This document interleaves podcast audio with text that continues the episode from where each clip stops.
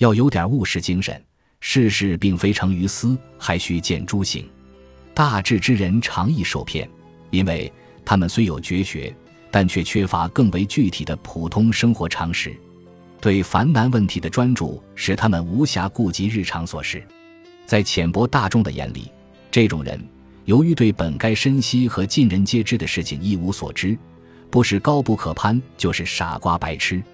所以，真正的聪明人应该尽量有点务实精神，以确保不会被骗乃至遭到戏弄。要做务实之人，虽然算不得高尚，但却是生活之所必须。